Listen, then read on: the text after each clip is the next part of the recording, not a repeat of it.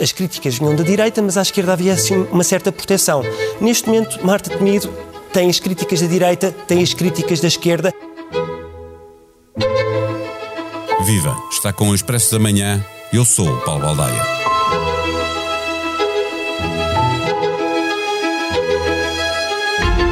Falta orientação estratégica na saúde, é o que está escrito no relatório da primavera da autoria do Observatório Português dos Sistemas de Saúde. O governo responde que tem uma aposta firme no reforço de recursos humanos e acrescenta que existem 700 milhões de euros de reforço no orçamento do Serviço Nacional de Saúde. Mas o mesmo relatório lembra que, apesar de terem aumentado os recursos humanos, isso não se traduziu num aumento de produtividade. A crise das urgências de obstetrícia foi deixada para trás, como adivinhava o Primeiro-Ministro, mas como sabemos todos, esta crise vai voltar, como voltarão outras em outras especialidades. O que é conjuntural vai se resolvendo, mas há uma dimensão destas crises que é estrutural e precisa de soluções que garantam a sustentabilidade a longo prazo. Esta terça-feira ouvimos o secretário de Estado adjunto da Saúde dizer que precisamos de gestão, que precisamos de organização e que precisamos de valorização das carreiras dos profissionais do SNS. Estamos todos de acordo e a pergunta que se segue é também feita pela maioria dos portugueses. Estamos à espera de quê? Vera Lúcia Arrigoso, jornalista especialista em saúde, regressa ao Expresso da Manhã para nos ajudar a fazer um retrato do momento que o SNS está a viver. Expresso da Manhã tem o patrocínio do BPI. O investimento da sua empresa pode mudar o planeta. Conheça as soluções de financiamento BPI para apoiar a transição da sua empresa para um futuro mais sustentável. Banco BPI SA, registado junto do Banco de Portugal sob o número 10. Viva Vera! O recente episódio do encerramento de urgências de obstetrícia, eh, que só existem no SNS, é preciso lembrar, é conjuntural ou deve ser visto como mais uma marca da fragilidade de um serviço a precisar de uma reforma profunda? Bom dia, Paulo. Eu acho que é de facto um sintoma de uma doença crónica.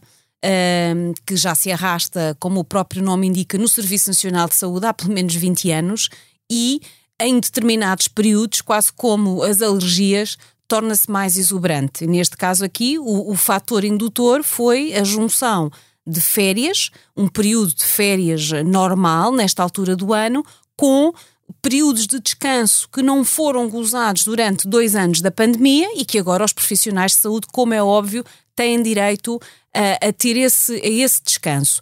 Não é novidade de todo e nem sequer nesta especialidade, portanto, a falta de médicos nas urgências e também de enfermeiros, neste caso, este ano até estamos ainda a ser poupados relativamente a essa classe profissional, é cíclica, acontece todos os anos e uh, recordo, a propósito de, de artigos que, que, fui ler uh, e re recordar sobre este tema, que, por exemplo, em 2017, uh, eh, nós escrevemos aqui no Expresso que os médicos tinham então à, sua disposição a possibilidade de preencherem declarações de escusa de responsabilidade quando iniciava o seu turno na urgência, precisamente porque já nessa altura uh, não queriam assumir qualquer tipo de dano que fosse provocado a, um português que se dirigisse a um serviço de urgência por falta de meios. E, portanto, isto não é de nada, nada novo, é mais um sintoma de que, de facto, o Serviço Nacional de Saúde tem que se adaptar ao ano 2021 em que estamos. Eh, já lá vamos à questão da, da, ministra, que já é ministra há quatro anos, e deste governo, que já é governo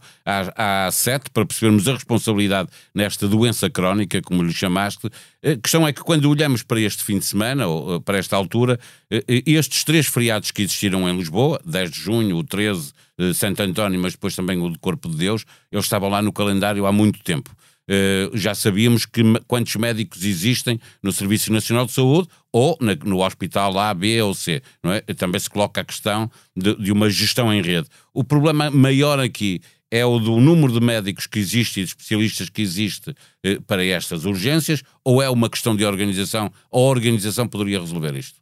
É uma questão de uh, organização e de atratividade. Isto é, por aquilo que são os cálculos até e os rácios internacionais, nós não temos falta de especialistas uh, e, neste caso aqui, não temos falta de obstetras em Portugal.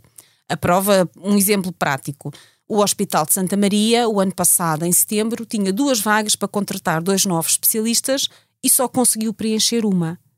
Ou seja, os médicos não colocam o Serviço Nacional de Saúde como primeira opção depois de fazerem a sua especialidade, porque não veem no Serviço Nacional de Saúde condições para exercerem a profissão para a qual estudaram e estudaram muito.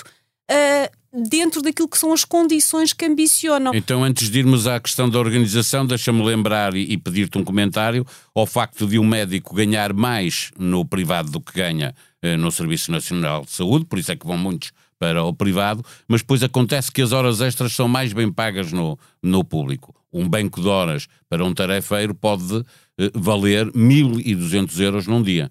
Esse tarefeiro, Paulo, até pode ser um médico do Serviço Nacional de Saúde. Ele está impedido, desde o tempo da Troika, de fazer essas horas extraordinárias em regime à tarefa na sua própria unidade, mas podem fazer num hospital vizinho e, portanto, em vez de ficar a fazer horas extraordinárias no seu hospital a receber pela tabela que é baixa, sai do seu hospital e entra na porta da urgência do hospital vizinho, onde vai ganhar com esse valor à tarefa que é substancialmente mais bem pago. E foi este esquema que, de alguma forma, tornou as urgências dependentes, muitas vezes em que metade da equipa está à tarefa.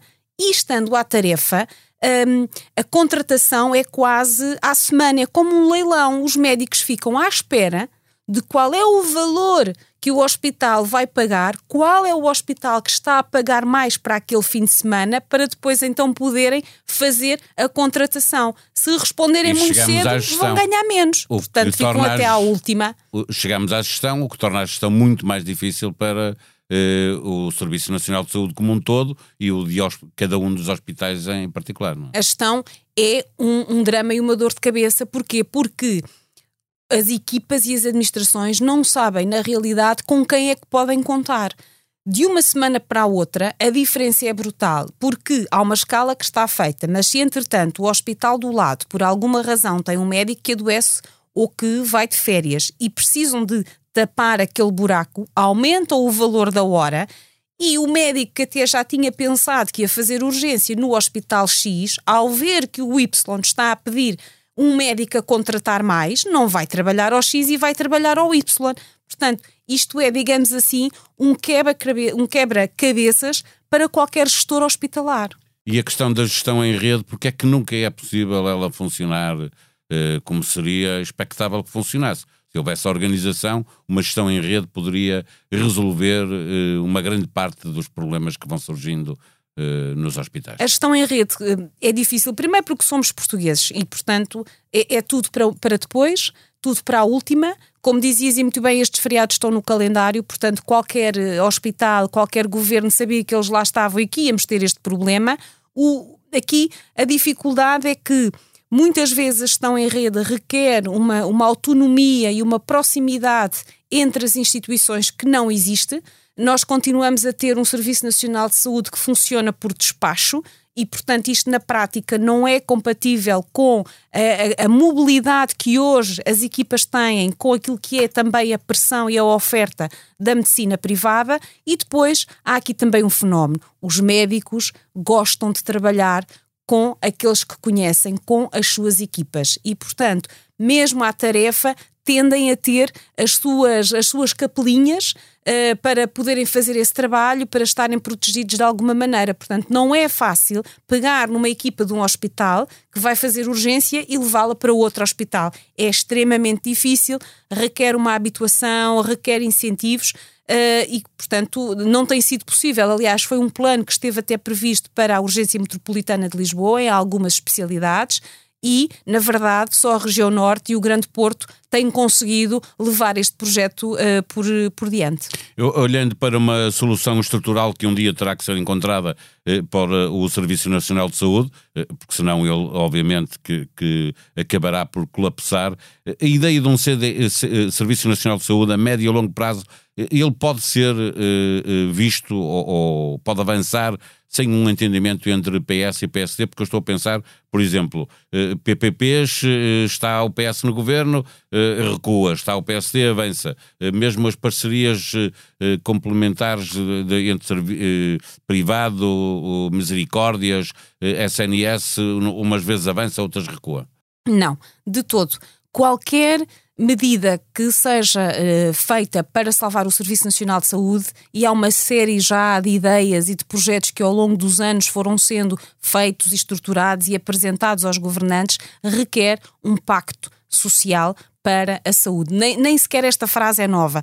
Tem que haver um entendimento que vai muito para além de uma legislatura, porque se assim não for, nós não vamos conseguir alterar o que quer que seja. Para termos uma ideia, qualquer alteração, por exemplo, na formação do médico, demora 10 anos. Isto não é compatível com ciclos eleitorais. É, é, o que acontece, houve agora um acordo, mas à esquerda, ou seja, não, não, não tendo os dois partidos que alternam no poder, há sempre uma dificuldade, porque um dia destes muda uh, cor do governo e muitas dessas coisas que foram aprovadas vão uh, voltar ao, ao, ponto de partida. Não é? Entendo que o Serviço Nacional de Saúde é uh, um serviço que todos os portugueses, independentemente da sua cor política, estimam, entendem ser indispensável e, portanto, é esse valor que, que tem que estar no fundo um, do túnel na, a pautar a discussão, porque é para isso que todos têm que trabalhar. E os partidos políticos, se querem servir os portugueses bem na saúde,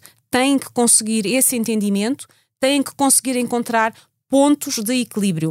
Uh, ideias e convicções um, ideologicamente marcadas naquilo que é o Serviço Nacional de Saúde que se quer moderno no século XXI não é compatível e é uma condenação daquilo que foi um serviço que deu aos portugueses uh, uma esperança média de vida ao nível do que se faz lá fora, portanto, que é um resultado absolutamente fantástico que nos colocou no topo do mundo ao nível daquilo que é a baixa mortalidade infantil, que nos torna um exemplo para todos do que é a vacinação. Portanto, temos muitos ganhos que não podem ser agora deixados por terra por uma questão de falta de entendimento entre forças que, num ou outro momento, estão à frente do país. Última pergunta. Passada a pandemia, eh, eh, a ministra Marta Temido foi um trunfo para o Partido Socialista nas eleições do início deste ano. Eh, neste momento, sentes que ela é uma ministra fragilizada politicamente? Completamente. Sinto que é fragilizada, terá seguramente tido dias muito difíceis que requereu muito sangue frio, muito esforço durante a pandemia.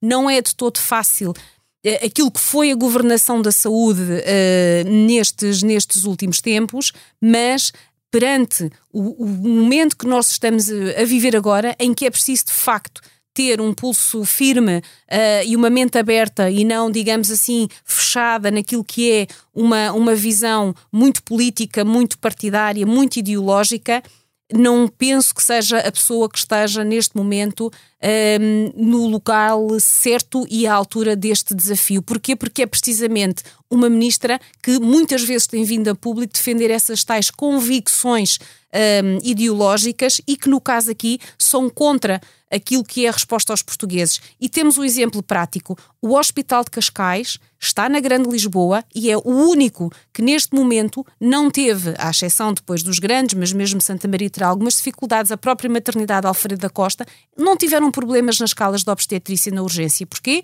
Continua a ser e é a última parceria público-privada e ali os médicos e a própria administração têm a capacidade e a autonomia para gerir com rapidez, de uma forma muito mais hábil, muito mais moderna, pagar e ajustar as remunerações àquilo que é expectável e por isso ali não houve problema nenhum. E portanto acho que essa é a prova evidente de que é preciso pensar noutros modelos para o Serviço Nacional de Saúde.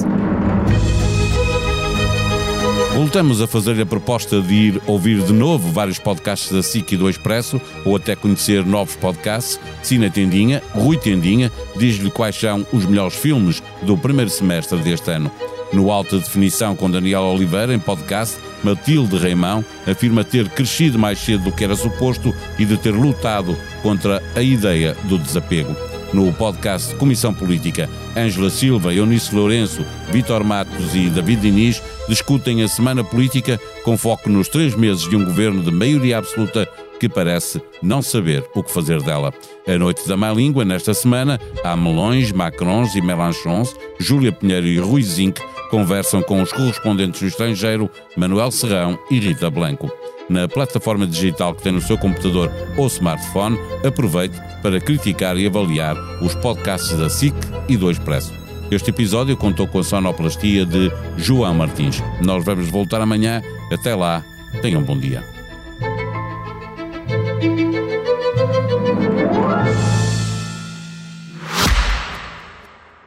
O Expresso de Manhã tem o patrocínio do BPI. O investimento da sua empresa pode mudar o planeta. Conheça as soluções de financiamento BPI para apoiar a transição da sua empresa para um futuro mais sustentável. Banco BPI SA, registado junto do Banco de Portugal sob o número 10.